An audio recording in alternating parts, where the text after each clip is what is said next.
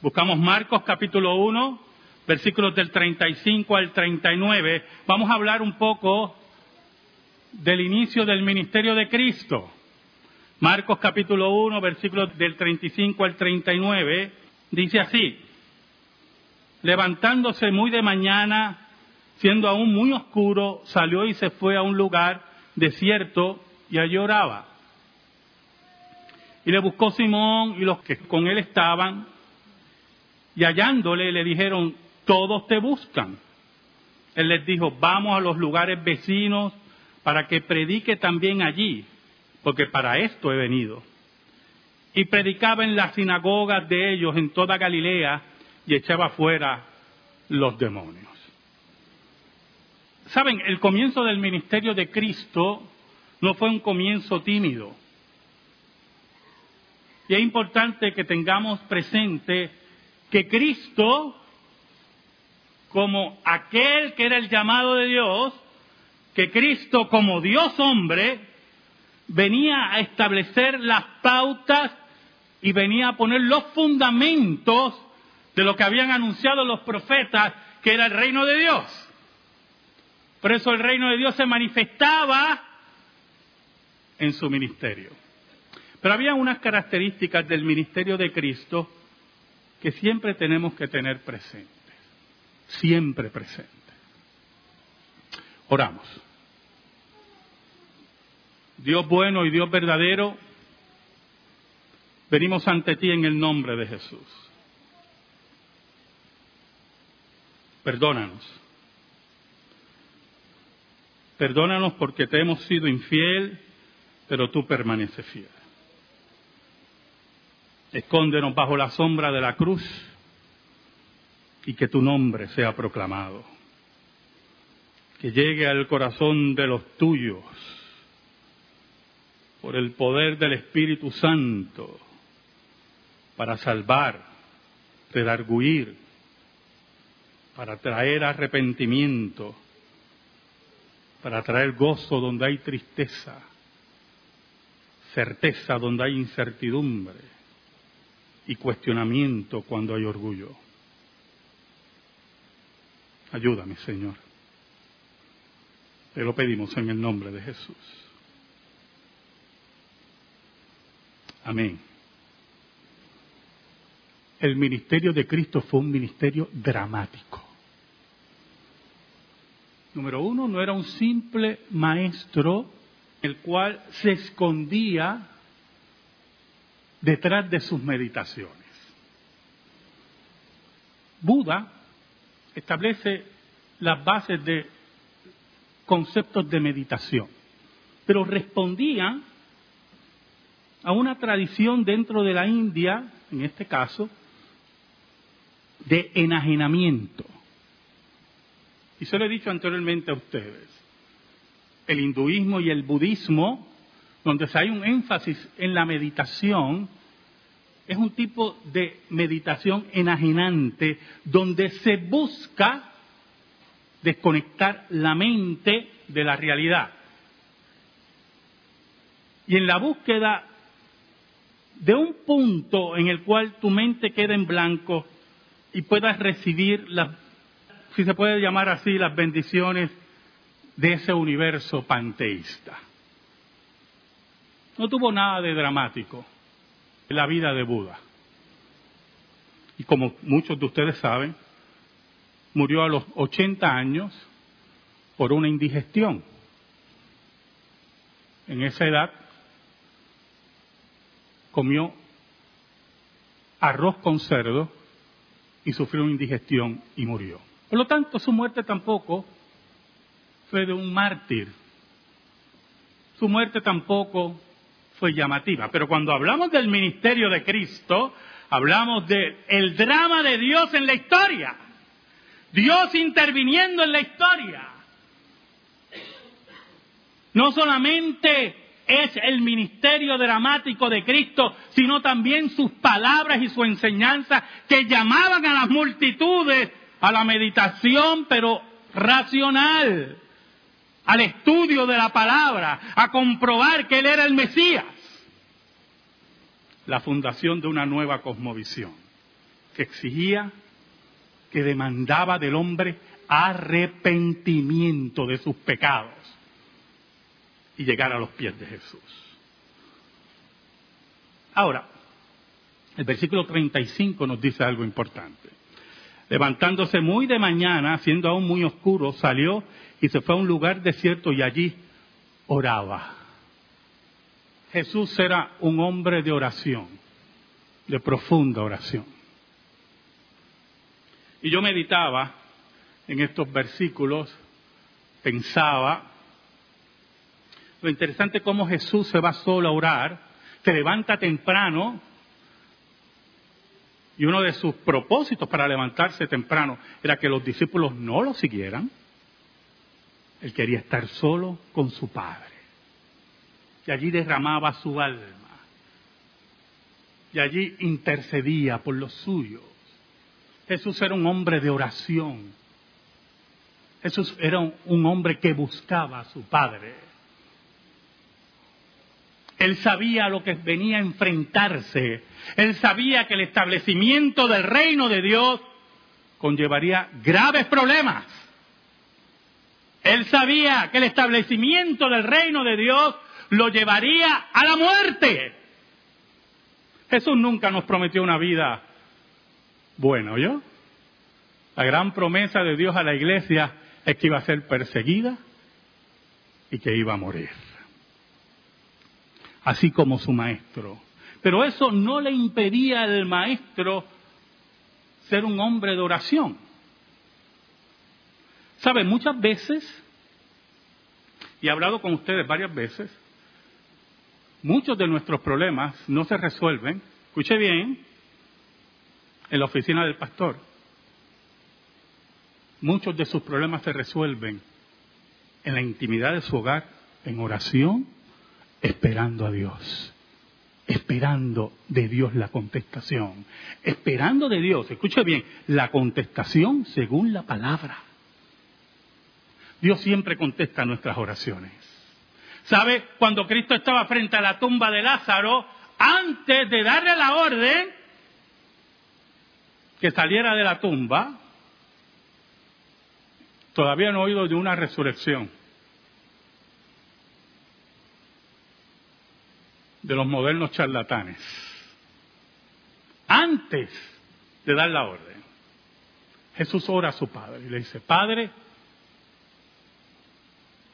óyeme, yo sé, dice, mire cómo dice Jesús, yo sé que siempre tú me oyes pero lo hago por aquellos que me rodean, para que sepa que tú me enviaste. Dios siempre nos oye y Dios siempre nos contesta.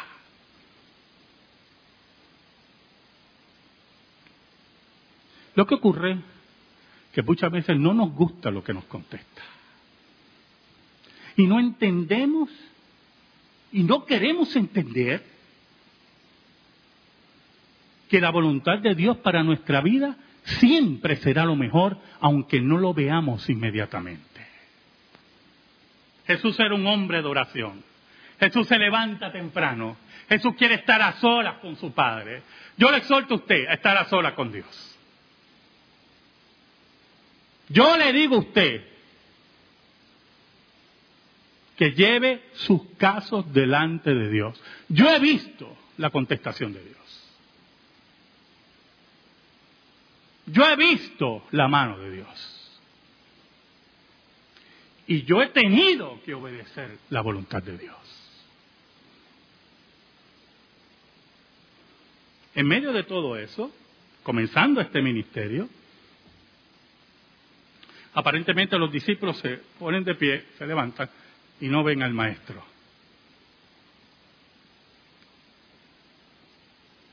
Y ya usted ve que Simón, Pedro, era como el líder de los apóstoles. Siempre hay alguien, ¿verdad?, que sobresale. Y Pedro, usted sabe cómo era. Un hombre impetuoso, un hombre que tomaba siempre la delantera,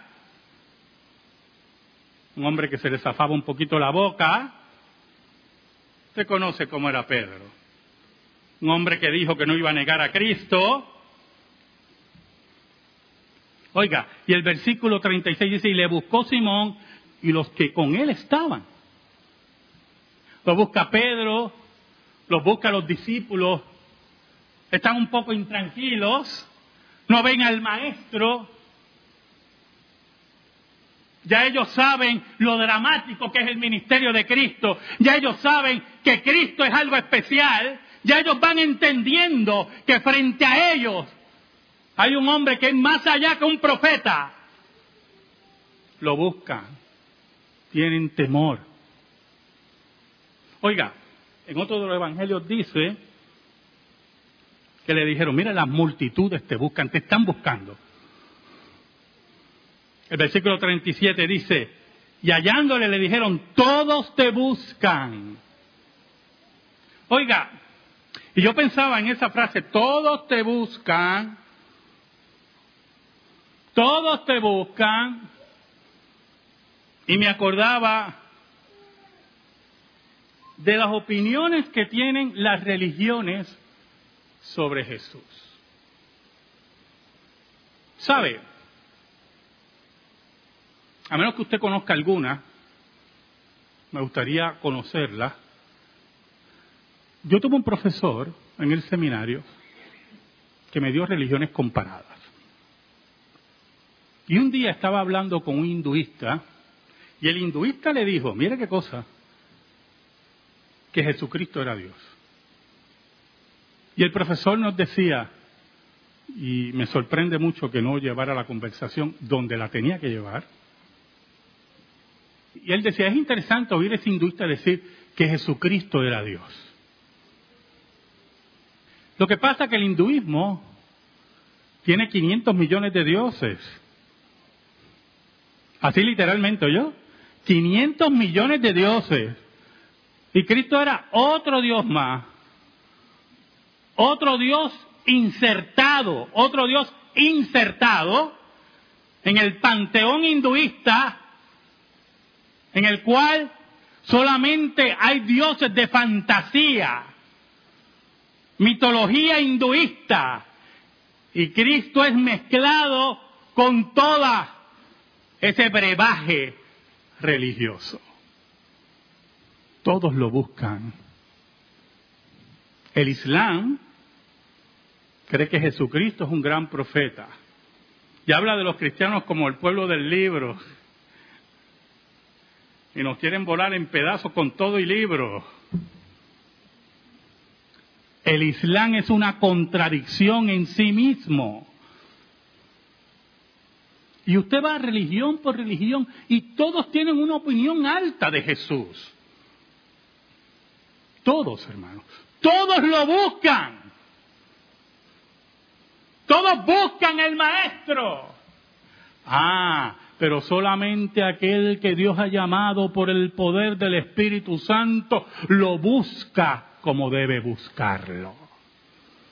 Lo busca para rendirse a sus pies. Lo busca para proclamarlo Señor sobre todas las cosas. Oiga, y estaba Simón y le decía, mira, todos te buscan. Todos quieren verte. Todos quieren ver cómo sanas todos quieren ver al que consideran un espectáculo. Aquellos que no entendían que el reino de Dios se estaba fundando ante sus ojos. El versículo 38, mire cómo dice Jesús. Él les dijo, vamos a los lugares vecinos para que predique también allí, porque para esto he venido. ¿Sabe, hermanos? El ministerio principal de Cristo era la enseñanza y la predicación. Cristo por eso se le llama el maestro. Por eso lo llaman el maestro. Por eso en la escritura llaman maestro. En ningún momento usted ve, y Cristo era lo que voy a mencionar ahora, en ningún momento usted ve que le llaman en los evangelios el exorcista. Y Cristo era el más grande exorcista que ha dado la historia.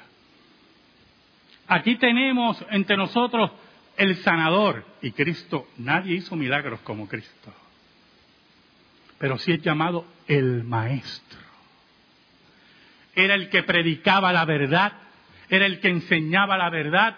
No hay milagro, no hay portento significativo si no hay enseñanza de la verdad. Solamente falsos portentos y falsos milagros si la verdad es sacrificada. Cristo era el maestro, Él venía a traer la voluntad del Padre y la enseñanza del Padre. Todo lo otro era la consecuencia de una correcta enseñanza para el establecimiento del reino de Dios. ¿En cuántos lugares en nuestro país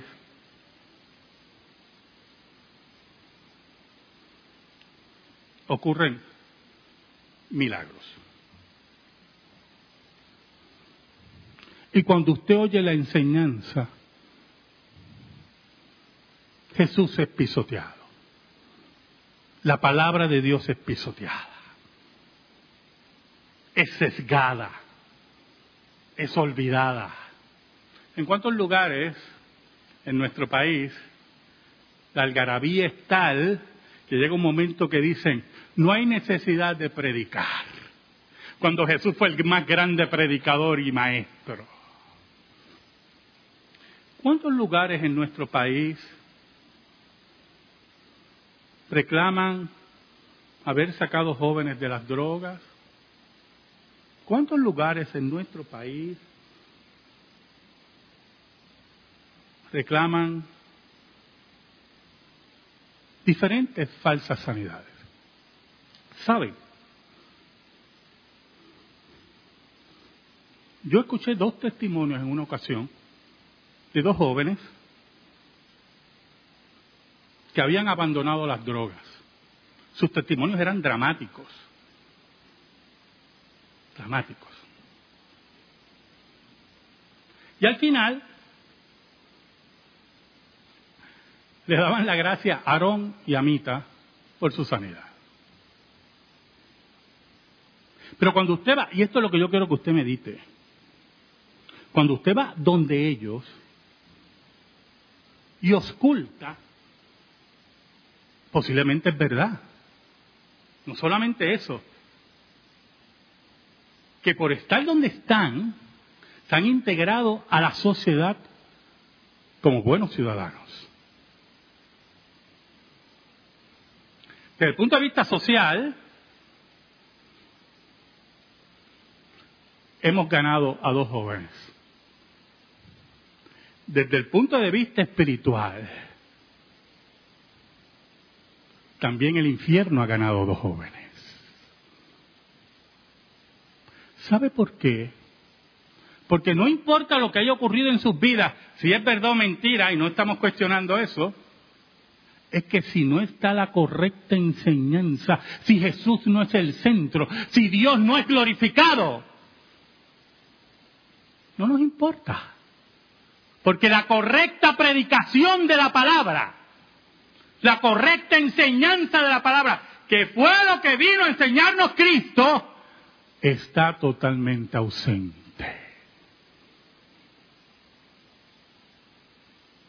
Por eso Jesús, al final del Sermón del Monte, decía, en aquel día me dirán, Señor, en tu nombre echamos fuera demonios.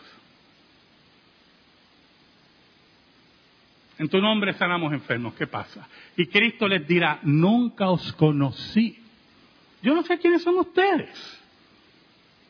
La correcta enseñanza, por eso Cristo decía, para esto he venido. Ahora, el versículo 39 encierra algo muy importante, hermano. Y predicaba en las sinagogas, enseñaba, predicaba en las sinagogas, basándonos en Mateo Marcos hace una síntesis, si se puede decir así, pero esta labor tuvo que haberle tomado meses. Y predicaba en las sinagogas de ellos en toda Galilea y echaba fuera a los demonios. Mateo dice, interesante, que le traían lunáticos, le traían paralíticos. Aquello era un, mire hermano, un field day de enfermedades y de endemoniados. Y allí estaba el que iba a acabar el field day de Satanás. Allí estaba Dios mismo presente. Allí estaba Dios hecho hombre. Allí estaba Dios con la autoridad que tiene. Ahora, lo que me interesa en el pasaje de Marcos, él dice que echaba fuera a los demonios. Y nosotros todavía como que no entendemos eso. Antes que Cristo viniera, la posesión demoníaca era parte integral de la vida de los pueblos que rodeaban a Israel y aún dentro de Israel. Y cuando Cristo irrumpe en la historia como Dios hombre, venía sobre las sanidades a deshacer las obras del diablo. Y una de las formas de deshacer las obras del diablo era el exorcismo. Y siempre existieron exorcistas. Antes de que Cristo interviniera en la historia, siempre habían exorcistas. Dentro del ministerio farisaico habían exorcistas. Y con muchas ceremonias trataban de sacar los demonios. Pero Cristo venía a destruir el reino de Satanás y establecer el reino de Dios. Y nosotros tenemos que tener eso claro. Desde el ministerio de Cristo, Satanás ha sido derrotado. Y cuando nosotros vemos por ahí que hay endemoniados en todo lugar, mire, ustedes no saben lo que es un endemoniado, yo. Cristo vino a romper las obras del diablo, a destruir la posesión demoníaca. Cristo le puso límites a la obra de Satanás. Como dice el apóstol Pablo en la cruz, Cristo avergonzó y derrotó al diablo. Y como dice el autor de Hebreos, lo destruyó por completo.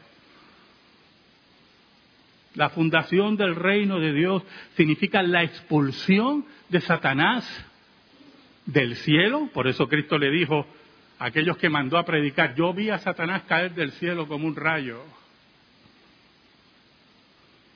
Y terminar la posesión demoníaca. Yo sé que hay gente que usted ve que parecen demonios, yo conozco unos cuantos. Pero muchas veces, usted ha oído de esos endemoniados que los demonios se tranquilizan con pastillas. Yo no entiendo esas posesiones demoníacas. Está poseído por un demonio y le dan ciertos medicamentos y se tranquiliza el demonio lo que Cristo enfrentaba en su ministerio era la posesión demoníaca, que no se tranquilizaba con pastillas, que por cierto, no se tranquilizaba con cadenas. Cristo vino a derrotar a Satanás y por eso parte de su ministerio era la expulsión de demonios. ¿Sabe, hermanos? Jesús empezaba su día en oración, en profunda oración. Seguía su día en la enseñanza, en la correcta enseñanza de la palabra. Y terminaba su día sanando y expulsando demonios. Cristo estableció las bases del reino de Dios el triunfo del reino de Dios, para que la iglesia caminara firme y fuerte hasta la consumación del mismo. Y cuando busquemos a Jesús, como dice aquí, todos le buscaban, que solamente los verdaderos llamados por Dios lo busquen y lo encuentren, y allí encuentren la vida eterna y la salvación. Amén. Gracias te damos, Señor. Te pedimos, Señor, en el nombre de Jesús, que tu palabra sea sembrada en nuestra vida y en nuestro corazón. Por Cristo Jesús. Amén y amén. Estamos en silencio, hermano.